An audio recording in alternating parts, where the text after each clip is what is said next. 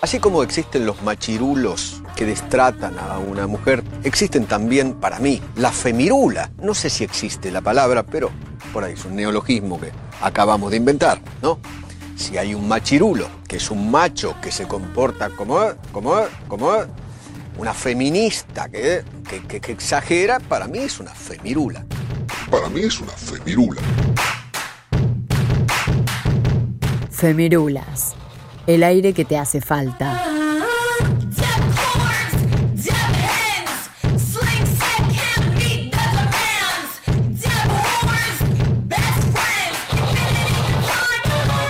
Comprender el género como una categoría histórica es aceptar que el género, entendido como una forma cultural de configurar el cuerpo, está abierto a su continua reforma, y que la anatomía y el sexo no existen sin un marco cultural. Judith Butler, filósofa, docente y escritora.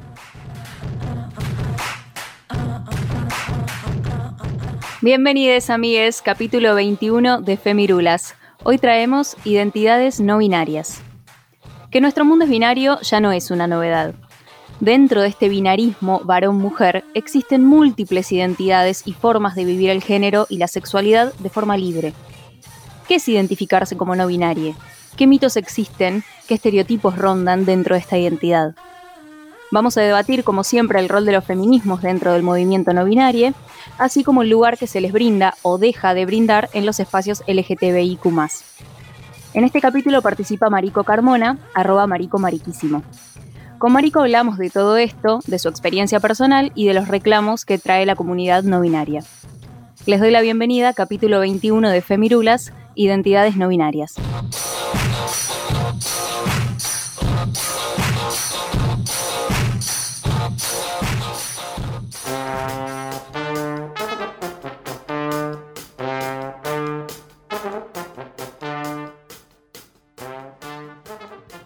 De a poquito vamos completando los capítulos que decidimos hacer sobre las diferentes identidades dentro del colectivo LGTBIQ y esta vez le toca a las identidades no binarias.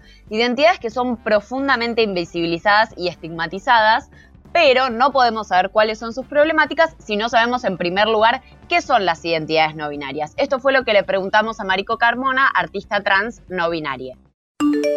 No sé si puedo, si puedo definir las identidades no binarias porque no, no me las sé todas, ah, pero sí está como que me, me parece interesante una forma de verlo que es como que a veces se cree que está el ser mujer, cis o trans, varón, cis o trans, y en, un, y en el medio el ser no binario eh, como si fuera una línea del tiempo todo súper calculado y, me parece que está bueno romper con eso, ¿no? Como que están estas dos posturas binarias, tanto cis como trans, y después hay como un universo de posibilidades del ser no binario, re cerquita de varón, re cerquita de mujer, re lejos, re en otro plano, tipo otra, como me lo, me lo imagino como estrellas en una galaxia en donde una es ser varón, otra es ser mujer y, y todas las otras son distintos tipos de identidades no binarias.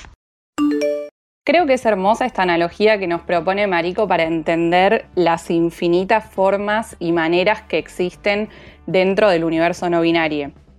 Les cuento un poco a nuestros oyentes que para encarar todo este capítulo nos informamos bastante a través de una cuenta de Instagram que está muy piola, que es, que es arroba asamblea no binaria Buenos Aires, y que justamente explican que ser no binario entra dentro del, del espectro trans y que a su vez dentro del ser no binario conviven muchas otras identidades como gender queer, eh, género fluido, pangénero, agénero, etc. Son un montón y bueno, claramente no llegamos a desarrollar todas a fondo en este capítulo, pero sí nos parece fundamental empezar a nombrarlas para eh, visibilizar las numerosas identidades que existen dentro del ser no binario, que como decía Marico, son tantas como estrellas en una galaxia, ¿no? Totalmente, y hay algo que aclaran en, los posteos también, eh, que es que estas identidades están basadas en diferentes vivencias y la realidad es que cada persona vive su identidad de forma diferente. Yo me puse a leer todos los posteos y, hasta el momento, por lo menos, eh, son 25 las diferentes identidades no binarias eh, que se proponen Eh, y creo que lo importante es entender justamente que no existe una única forma lineal y cuadrada y estricta de vivir eh, el ser no binario, sino que hay un millón, un universo, un mundo de estrellas, como decía Marico, y creo que, ahí es donde está lo importante, que está bueno saber esta cantidad de posibilidades y está bueno que entren al Instagram, Asamblea No Binarias Buenos, Asamblea No Binaria Buenos Aires, eh, porque ahí tiene muchísima, muchísima información y fue de donde nosotras nos basamos para poder encarar este capítulo. A mí me encanta la, metáfora de las estrellas y del cielo, porque es esto también de, bueno, conocíamos tal vez en la antigüedad, cuando no teníamos información, cuando estábamos más oprimidos que antes, conocíamos dos estrellas, como que lo siento así, ¿no? Y de repente, cuanto más libertad vamos consiguiendo, cuanto más conocimientos vamos teniendo, eh, cuanto empezamos a estar un poquito menos oprimidos por el sistema binario, heteronormativo, bueno, cada vez, cada vez vamos descubriendo más estrellas, como que lo veo así y por eso creo que está muy acertada, además de muy tierna por parte, eh, esa, esa metáfora de las estrellas. Me parece que es bastante paradójico esto que comentás, Nati, porque es verdad que si bien hoy en día vamos paso a paso hacia la deconstrucción y a romper con este binarismo, también es cierto que eh, es algo muy propio de la actualidad, el ver todo como con únicas dos caras, algo muy occidentalizado, digamos, que construye como toda esta lógica binaria, eh, donde está, no sé, el blanco, negro, gordo, flaco, hombre, mujer, feo, lindo, todo con estas dos caras que no plantea ningún tipo de,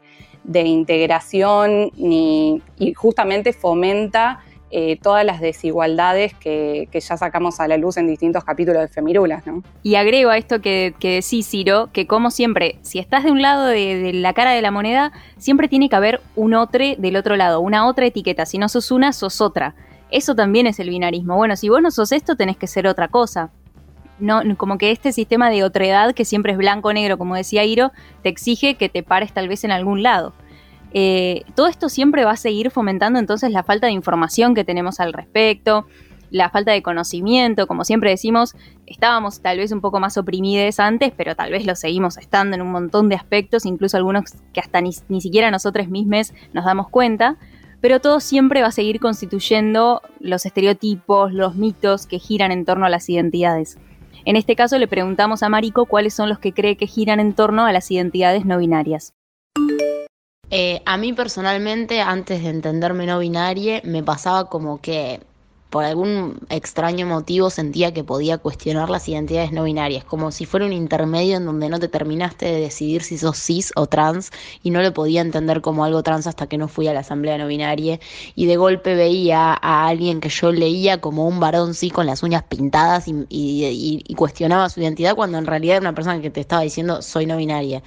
Em, y también me parece que está muy asociado a lo, a andrógine, em, a una forma de verse cuando en realidad es una identidad autopercibida y no tiene por qué estar reflejada en cómo te ves. No puedo creer lo seteado que tenemos el cerebro para asumir que ciertas cosas son femeninas o masculinas, porque nos la pasamos diciendo que los colores y los juguetes no tienen género, pero a la hora de reconocer a las identidades no binarias, nos ponemos en modo, ay, bueno, pero es un chabón, o se viste como chabón, o tiene características de hombre, entonces, bueno, listo, es un hombre cis, eh, y no reconocer que puede ser una persona trans no binaria, por ejemplo. Eh, como que si no tiene una expresión de género andrógina, bueno, listo, entonces es una mujer o un varón eh, y se acabó. Y está bueno entender que una cosa es la expresión de género y otra cosa es la identidad de género y no necesariamente tienen por qué estar relacionadas. Creo que todos en algún momento caímos en ese lugar común eh, de policías de la identidad que tiene que ver con la ignorancia, me parece, y con no saber o no entender de lo que se trata. Tal cual, bueno, hay un posteo de esta cuenta que decíamos, eh, no binarias, de Asamblea No Binarias Buenos Aires, que decía que, que dicen que cualquier nombre es no binario si vos sos no binaria Cualquier corte de pelo es no binario si vos sos no binaria. Cualquier ropa es no binaria si, si vos sos no binaria. Cualquier tipo de cuerpo es no binario si vos sos no binaria. Como te ves, nunca va a ser más importante que tu identidad.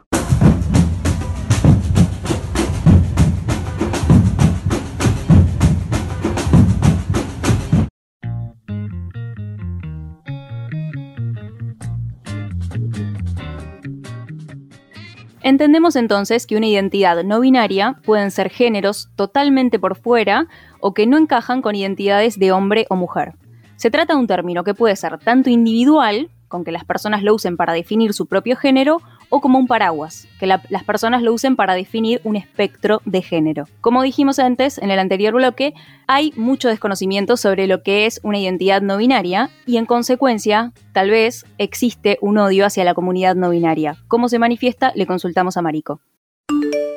Sí, obvio, existe, existe un odio hacia lo no binario, porque hay gente muy binaria, tanto como cis como trans, de, de, entender como que es o una cosa o la otra. Entienden que pases de varón a mujer o de mujer a varón, pero no entienden que no entres en esas dos definiciones. Y de hecho, eh, ponen a las otras definiciones como inexistentes, como que dicen no estás dentro de nada. Y sí, existen otras definiciones, pero bueno, que no entran en el espectro binario. A mí lo que me parece que vivimos es una ideología binaria, una militancia binaria, como que no es solamente referirnos a mujer, hombre, sino como toda la estructura de pensamiento tiene esquemas binarios y construimos la realidad de esa forma y como decía Iro, sobre todo en Occidente, y aprendemos que algo es en oposición a otra cosa y si no, no es. Entonces, es muy difícil eh, moldear la cabeza para eso, pero no es imposible. Y sin embargo, siempre van a haber sectores que se resistan a eso. Existe el odio hacia muchísimas otras identidades, muchas de las que hemos tratado, siempre fuimos debatiendo con nuestras entrevistades la resistencia que tienen para con muchas personas de la sociedad. Y creo que en este caso volvemos a lo que ya hemos tratado en otros capítulos. Les da bronca que no haya algo etiquetado, eh, que les da bronca que no sea heteronormado, les da bronca que no sea blanco o negro, como nombrábamos antes. Siento que se puede hacer un poco un paralelismo eh, con la bisexualidad, ¿no? Esto de, pensar, bueno, eh, tiene que encajar en estas dos cajitas cuadradas bien específicas porque si no, no te estás definiendo, cuando en realidad sí, y tenés una cierta identidad o cierta sexualidad. Como que en ese sentido siento que es esto de, ay, bueno, no, no estás definido, no te decidiste. Y siento que pasa lo mismo con las personas no binarias como con las personas bisexuales. Como que hay un cuestionamiento de, bueno, no, o te tienen que gustar los tipos o las mujeres, o tenés que ser un varón cis o un varón trans, o una mujer cis o una mujer trans, pero tenés que estar dentro de estas cajitas que nosotros te estamos estableciendo.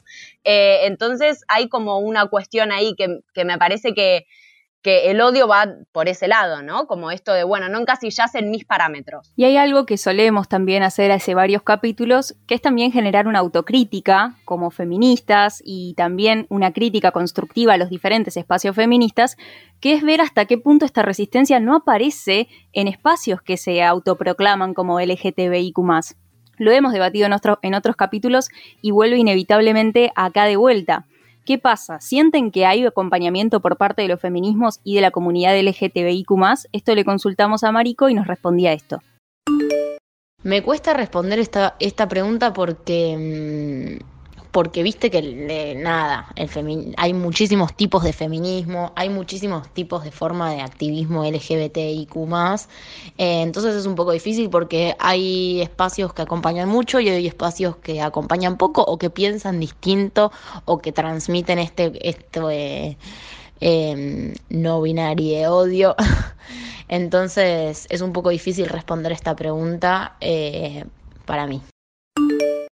Bueno, creo que se entiende, no es una crítica, un reproche al feminismo, ¿no? O a los movimientos feministas, y siempre decimos esto y que es bastante importante, pero sí siempre uno tiene que tener en la cabeza que el feminismo nació en este sistema en el que estamos viviendo. No nació en una burbuja de Disney, en un sistema igualitario, con gente que vivía de forma libre su sexualidad y su vida y sus géneros. Nació en este sistema que es patriarcal, que es heteronormado, que tiene normas binarias y que construyó también todo su movimiento de una forma polarizada en muchísimos aspectos. En esto de la otra edad que nombrábamos antes también. Sin ir más lejos, hay un sector del feminismo que excluye a cualquier persona que no se configure en su modelo convencional de mujer entre recontra remil comillas. Y gente, es gente que sigue existiendo hoy, que lo sigue militando hoy. Entonces, siempre que, hacemos estas críticas al feminismo, me parece que lo más importante es entender en dónde se construyó el feminismo y cómo esa gente también sigue siendo parte del sistema y de esta misma sociedad. Porque también justamente estamos inmersos en un sistema que está lleno de contradicciones. O sea, no olvidemos que vivimos en una sociedad que tiene una ley de identidad de género hace más de ocho años con una definición hermosa del concepto de género en sí, de identidad de género, que es una ley de vanguardia, que es una ley recontra progre, y volvemos a, un tema que ya tocamos en otros capítulos. Eh, ¿Hasta dónde se implementa? ¿Cómo se implementa? ¿Qué, ¿Qué llegada tiene esta ley? Porque también a la hora de ir a tramitar un DNI seguimos viendo que el género sigue siendo binario, femenino o masculino.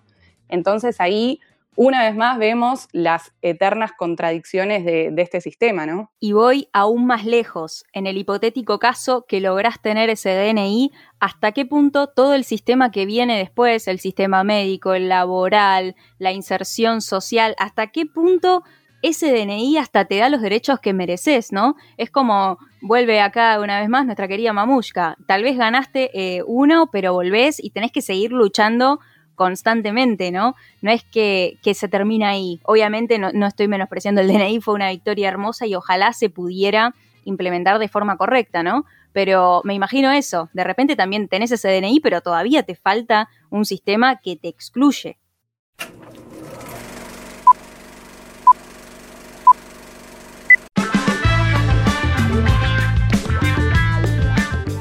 Bueno, y si seguimos en esta línea de pensar que estamos estructuradas, estructurados, estructurades a través de un pensamiento binario, no me queda otra más que traer a colación acá y si hay alguna algún eh, oyente, antropólogo, nos puede eh, profundizar en el tema, que es eh, un antropólogo muy famoso que se dedicó a estudiar las culturas, culturas distintas a las conocidas a principios del siglo XX, que se llamó este, Levi Strauss, que lo que, lo que hacía para poder comprender las culturas era organizarlas a través de este, compuestos binarios, ¿no? Como podía ser lo crudo y lo cocido, la barbarie y la cultura, etcétera, etcétera. Entonces él ya caracterizaba y mm, catalogaba las culturas a través de conjuntos de opuestos. Partiendo de ahí, tengo que decir que cuando nos ponemos a pensar cómo están representadas las identidades no binarias en, la, en la cultura, y vamos a profundizar acá en producciones audiovisuales, tengo que decir que como mínimo su representación es un poco problemática. ¿Y por qué? Podemos decir desde el vamos que tiene muy poca representación y que esa representación está focalizada casi en lo que podríamos decir eh, o llevadas a cabo por actrices femeninas. Y ya ahí me parece un poco problemático eso en primera instancia. En segunda instancia, que eh, aparecen más que nada en series de televisión, personajes que aparecen después de que la serie empezó a tener este, eh, continuidad y que en el cine están muy poco representados, por no decir casi nada. Así que hoy eh, vamos a hablar de pocas producciones, pero las vamos a profundizar en cuanto a qué es lo que están mostrando, ¿no? Y voy a arrancar por una serie que vamos a poder encontrar en Netflix que se llama Billions, es una serie del año 2016 que sigue hasta ahora, está por su quinta temporada, donde tenemos a la actriz Ashia Ket Dillon, que, vamos a decir, desde el comienzo, ella ya arrancó la serie diciendo que ella, en, su vida real, no, no su personaje, eh, tiene una identidad pansexual. Entonces pensemos ya desde el vamos, qué tipo de actrices, actores son los que interpretan a estos personajes, la mentalidad abierta que tienen, de dónde sacan este material para poder ponerse en la piel de, de las distintas identidades y personajes que representan, entonces ya de ahí decimos buenísimo, ¿no? Ella entró en la serie en la segunda temporada, continúa hasta el día de hoy. Y es el primer personaje, que piensa en esto, 2016, no binario que apareció en la televisión estadounidense. O sea, ya de ahí, 2016, hace cuatro años atrás, no es nada para ponerlo a pensar, ¿no? Y lo interesante es que a través del juego con el lenguaje, eh, siempre em, eh, este personaje requiere, pide que eh, se lo denomine a través de lo que podemos decir el pronombre neutro they, ¿no? Que la traducción acá en castellano sería ella. Eh, eso es muy interesante porque es un juego que tiene el inglés que es bastante, este, es completamente binario. Este, el nuestro también, ¿no? Pero digo, nosotros estamos más acostumbrados a, ya empezar a, incorporar el lenguaje inclusivo. Así que bueno, la pueden ver, la serie está en Netflix, están todas sus temporadas, así que mírenla porque es este, bastante interesante. Eh, ya más para eh, nuestro año 2020 tenemos una serie que la levantaron, la cancelaron, pero que era muy interesante porque tenía personajes que este, tenían identidades muy diferentes eh, en cuanto a, las cuestiones de género, que es eh, una serie que se llama One Day at a Time. Es una serie que también estaba por en Netflix, eh, la pueden buscar, se consigue fácilmente, y que presentaba una familia cubano-americana viviendo su vida cotidianamente, ¿no? También en la segunda temporada, fíjense esto, nunca desde el principio aparecen estos personajes, sino que vienen siempre después. Una vez que ya el público está acostumbrado a los personajes, donde ya pueden, este, digamos, incorporar un cambio, recién ahí meten lo que podría ser un personaje que sale de lo convencional, ¿no? Se introduce un personaje que se llama Sid, también interpretado por una actriz, este, digamos, una mujer, cis, en este caso, eh, que es, una, es, un personaje de género no binario, ¿no? Y que también pide y requiere que se, lo se la denomine, se lo denomine con el pronombre they, y que viene a ser la novia de la protagonista, que en este caso es Elena, ¿no? O sea, es el novio de Elena, protagonista mujer de la serie. Es em, súper interesante, es un personaje un poco más complejo que el anterior y que aparte viene a tomar acá como una relevancia en la trama muy, muy este, eh, piola. Así que nada, búsquenlo que también está buenísimo. Eh, otras, hoy vine con Netflix, el día que me paguen la membresía, la verdad que yo voy a estar tan contenta, tan contenta.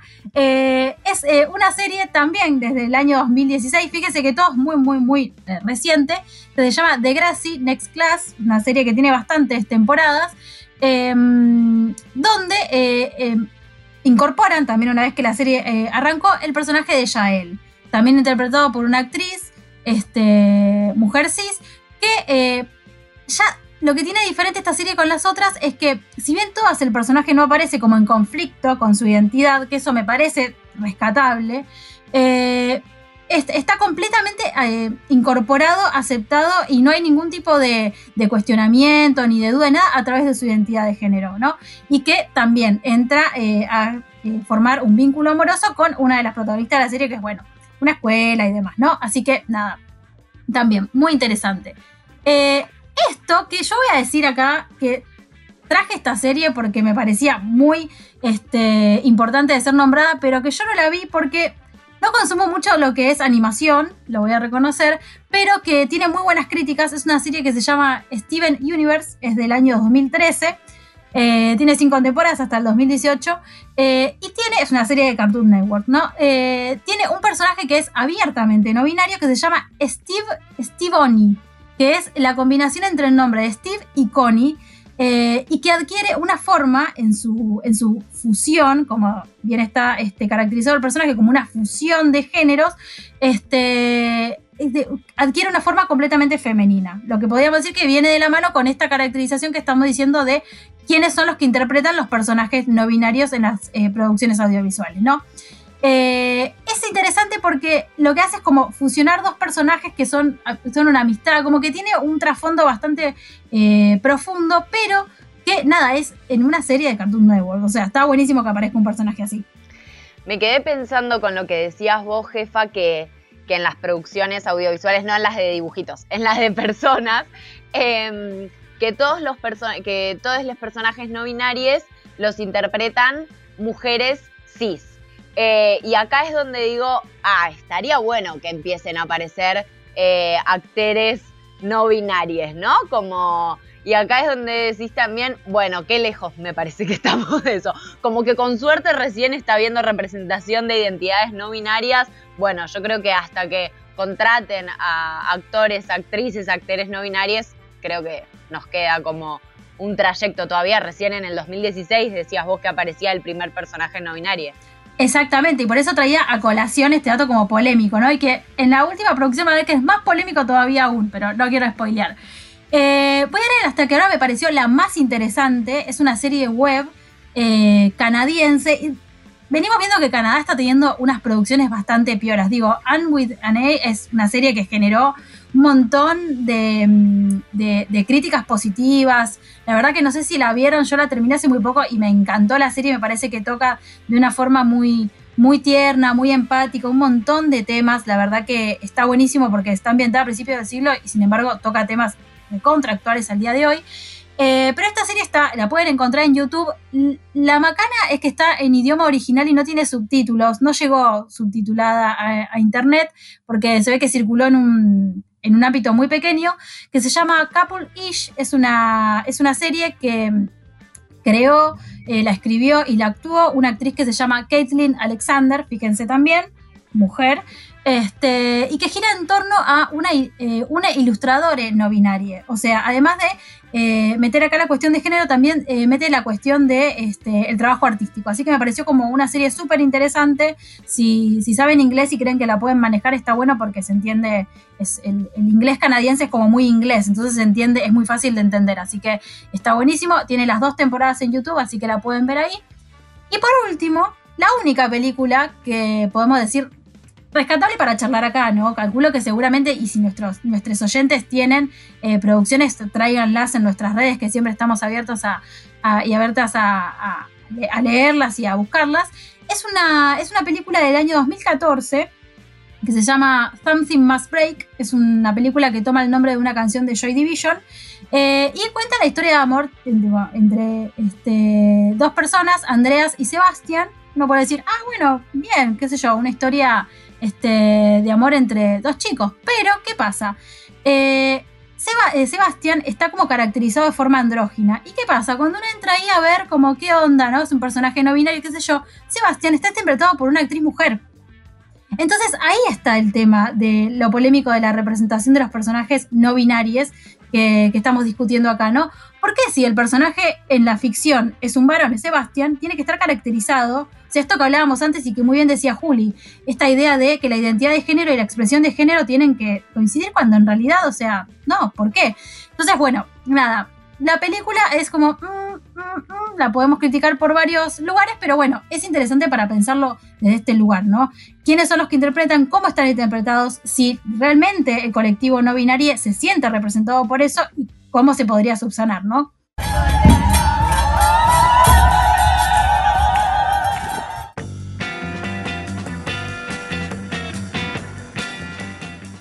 Ya que contamos con la participación de Marico Carmona, arroba Marico Mariquísimo, le consultamos desde su experiencia personal qué reclamos fundamentales demanda la comunidad no binaria. Y bueno, esto, un entendimiento de, la posibilidad de una existencia que, no entre en los márgenes de lo binario. Eh, digo, por ejemplo, en el DNI no se puede poner que sos no binaria. Como digo, vos podés eh, que te hayan anotado como mujer y pasar a varón o, o viceversa, pero no puedes anotar que sos no binaria. Y nuestra sociedad está muy acostumbrada a aceptar las cosas por lo escrito, como, bueno, detrás de este acuerdo hay un contrato escrito, detrás de, tu identidad está el documento que lo certifica, y entonces eh, no poder eh, llevarlo a un plano formal en ese sentido, y es un reclamo bastante latente de del ser no binario. Es muy importante lo que nos está diciendo Marico porque da cuenta de lo arcaico de nuestro sistema legal y judicial, ¿no? Y no digo solamente acá en Argentina, lo digo a nivel general. Si bien siempre recordamos y destacamos, y hace un ratito Iro también lo dijo, lo vanguardista que fue la ley de identidad de género acá en Argentina, que fue una de las primeras en el mundo, es importante también remarcar y tener siempre este, en cuenta, y que también destacamos acá en Femirulas, que la militancia está por delante de las instituciones del Estado siempre. Digo, pensemos cómo ya en el momento del debate de la ley de identidad de género, Luana Berkins destacaba la importancia de agregar un género más en el DNI, que era que se pueda elegir entre femenino, masculino y travesti. O sea, hace 10 años ya este reclamo existía, ¿no? Y que, y que hoy las luchas se van actualizando y lo importante, como decía que nos dijo Marico, es que los distintos colectivos vayan explicitando estos reclamos eh, y que se pueda eh, elegir por una identidad binaria es un nuevo reclamo y que está perfecto que se diga y que se luche por eso, ¿no? Que es importante que estas personas que se autoperciben así lo puedan este, plasmar en su DNI porque es una parte constitutiva de su identidad y la identidad es un derecho humano. Y no solo en el documento, porque en el documento pasa que, bueno, directamente no existe la posibilidad de, poder eh, actualizar el documento con la identidad no binaria. Eh, lo que sí hay son, a veces, en algunas instituciones, en algunas universidades, te ponen en los formularios las posibilidades de elegir, por ejemplo, entre hombre, mujer o, femenino, masculino y otro. Como que intentan ser un poco progres y te agregan un otro. Pero ¿qué es ese otro? ¿Qué es ese femenino, masculino, otro? No me significa nada. O sea, para que, para intentar ser progre de una forma mediocre, tratando de agregar un otro, haciendo cuenta que estás englobando un montón de cosas. No, me, poneme directamente sin género o especificando todos los géneros o no sé, pero no me pongas otro, porque siempre nosotras decimos que lo que no se nombra no existe y lo que no existe no tiene derechos. Bueno, nunca tan aplicado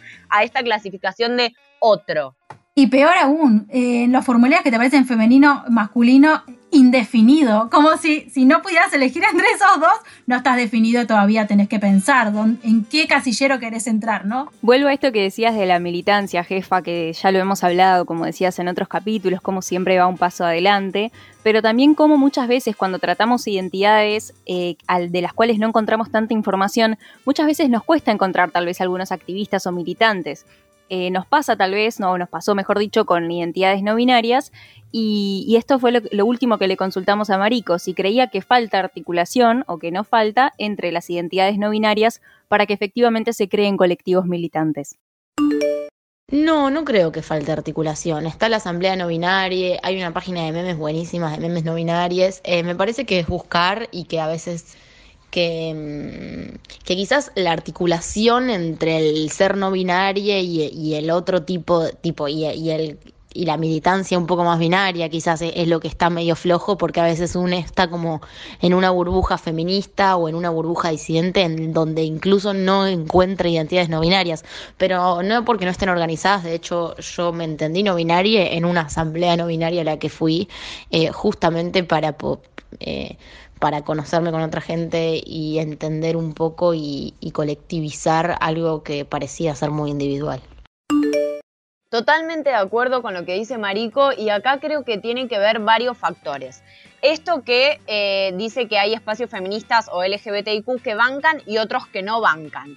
Eh, claramente estos otros que no bancan no van a tener una articulación ni van a buscar tener articulación con espacios no binarios. La invisibilización, el no binario odio, todas estas cosas hacen que no exista una articulación eh, que es tan necesaria, porque es genial que haya espacios no binarios. Yo creo que todas acá lo celebramos porque eso hace un par de años ni nos lo imaginábamos, no existía e, esa posibilidad. Em, y está bárbaro que existan estos espacios de activismo eh, no binario, que estén en contacto, que tengan sus redes, que tengan sus debates, pero si no hay una articulación eh, con el resto de los espacios feministas y LGBTIQ, si estos espacios no salimos a buscar esa articulación eh, con los espacios no binarios, si no bancamos y acompañamos a las identidades no binarias y su reclamo, no va a haber ningún cambio real, porque el cambio se genera con todes. Y si esos todes no salimos a bancar, es siempre lo mismo, mini claustros de amor LGBTIQ o de amor feminista, eh, y después nos chocamos con la realidad y es una mierda la realidad. No seamos esa realidad de mierda.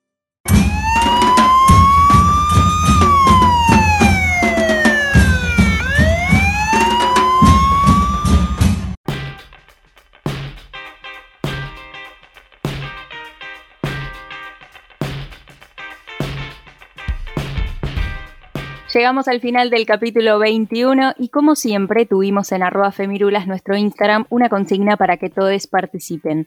En este caso era, ¿te pasó de no sentirte parte o no pertenecer? Recibimos varias respuestas y creo que en este caso tengo que decir, lamentablemente hubo como mucha unanimidad de criterios. Eh, cabe destacar algo que decimos siempre en Femirulas, que es la importancia de la ESI, no lo digo de casualidad, sino porque todos nuestros oyentes se refirieron a su etapa de secundario o etapa de adolescencia, que fue como el momento en el que más sintieron esto de no sentirse parte, de no pertenecer. Y acá una de nuestros, de nuestros oyentes nos dice que, mm, que se sintió rara eh, o diferente por sus ideas y por sus pensamientos. Otra de nuestros oyentes nos dice me alejé de mis amigas de la infancia por, entre comillas, la grieta, le saltó las desclasadas y las fachas.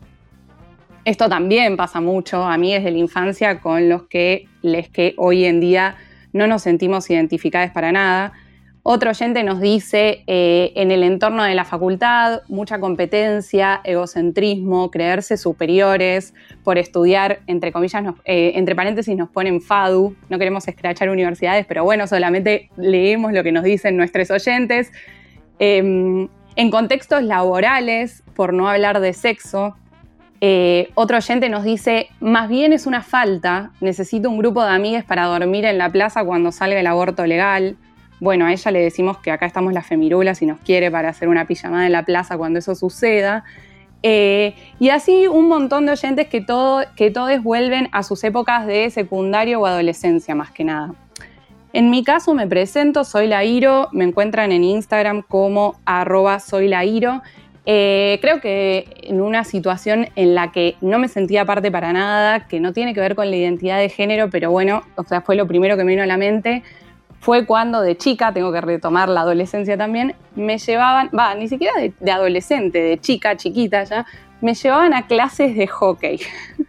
Creo que cualquier persona que me conozca se va a poder dar cuenta que, bueno, que nada, que estaban pifiados para la mierda, que no entendían un choto mis viejos en este caso, porque nada, o sea, ojalá en algún momento nos conozcamos entre todos y puedan ver que nada, yo y hockey no tiene nada que ver con nada, y ahí era un contexto en el que no me sentía parte en absoluto. Iro, yo quiero decirte que yo jugué al hockey muchos años, te hubiese aceptado en mi grupo y hubiésemos, la vez hemos pasado muy bien. Me presento, mi nombre es Rocío Rivera, acá la jefa, en Instagram la jefa del conurbano. Eh, y a mí lo puedo pensar no sentirme eh, parte en, en, dos oportunidades. Y también voy a volver a la adolescencia porque creo que es como el lugar donde todos estamos medio ahí buscando, viendo dónde nos sentimos cómodos y dónde no. Eh, y me pasaba con, con, mis compañeros de la escuela que no compartíamos eh, gustos eh, culturales. A mí desde muy chica me gustó mucho el cine y, era como que curtían otra completamente distinta. Gustos musicales también. Yo como que en un principio escuchaba mucha música de afuera y había como otro mambo completamente distinto acá. Y, bueno, no, no congeniábamos en ese aspecto y me sentía como un poco afuera de, todo eso. Aparte éramos un grupo re numeroso, somos 35, imagínate, no se entiende parte, en 35 personas es un montón. Y me pasaba también un poco en ese momento que, nada, estaba como todo el, boom de, sentirse, sobre todo las, las chicas cis, ¿no? Más grandes y todas súper producidas y maquilladas y esta cosa de empezar a ser mujer y tener que cumplir como ciertos parámetros de peinado, de maquillaje y no sé qué.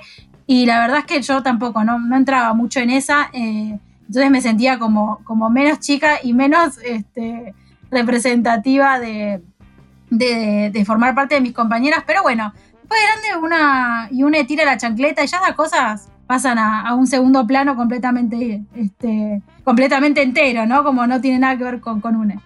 Bueno, yo voy a traer algo polémico, me parece. Eh, soy Julieta Penisi, alias locutor bajo y mi momento de la vida en el que no me sentí parte fue que me parece que es algo que, quiero saber, quiero saber, oyentes lesbianas, quiero que me hablen, háblennos a la cuenta de Femirulas, háblennos háblenme a mí y díganme si a ustedes también les pasó. Em, hay un, momento en el que, bueno, haces el clic, te das cuenta que, ah, te gustan las mujeres, uy, ¿qué va a ser de mi vida ahora? Bueno, está bien. Pasa la vida, lo aceptás, qué sé yo, está todo bien, bárbaro. Pero hay como una situación en donde vos te asumís como lesbiana y hay como un claustro y un, lugar, un grupo de lesbianas en donde em, hay ciertas formas de ser lesbiana, porque hay estereotipos de ser lesbiana. Entonces, cuando acabas de salir del closet, estás ahí medio que te huelen lo paqui. Y parece joda, pero no. Entonces es como que decís, de repente te chocas con esa pared de minas que son tan lesbianas y vos decís, ¿soy lesbiana? ¿Parezco lesbiana? ¿Saben que soy lesbiana? ¿Van a gustar de mí? ¿No van a gustar de mí? Mm, como, como que te... no, sé si es que te rechazan, pero hay como una movida del lesbiano nitrómetro, no sé cómo decirlo, eh, con respecto a, tu identidad, a tu orientación sexual, a, tus gustos, a lo que sea. Como que existe este, este estereotipo de... Eh, la lesbiana y si no lo cumplís sos menos lesbiana, entonces sentís que no perteneces, que no perteneces a qué, a tu propia identidad, a tu propia orientación sexual, a lo que te gusta, es como algo muy contradictorio de espacios que son súper progres y súper abiertos y súper qué sé yo, pero como que se dan estas cosas eh, y a mí me pasó al principio decir, bueno, ok, no pertenezco. Y después creces y vivís y te das cuenta y decís que me chupa un huevo, o sea, qué sé yo, me gusta la mina, yo no sé si va por ahí la cuestión, pero es como que un primer choque en el que decís, bueno, yo acá no encajo, o sea, al final no encajo en ningún lado. Bueno, cierro la ronda aquí, Nati Stanchi, arroba Stanchinati.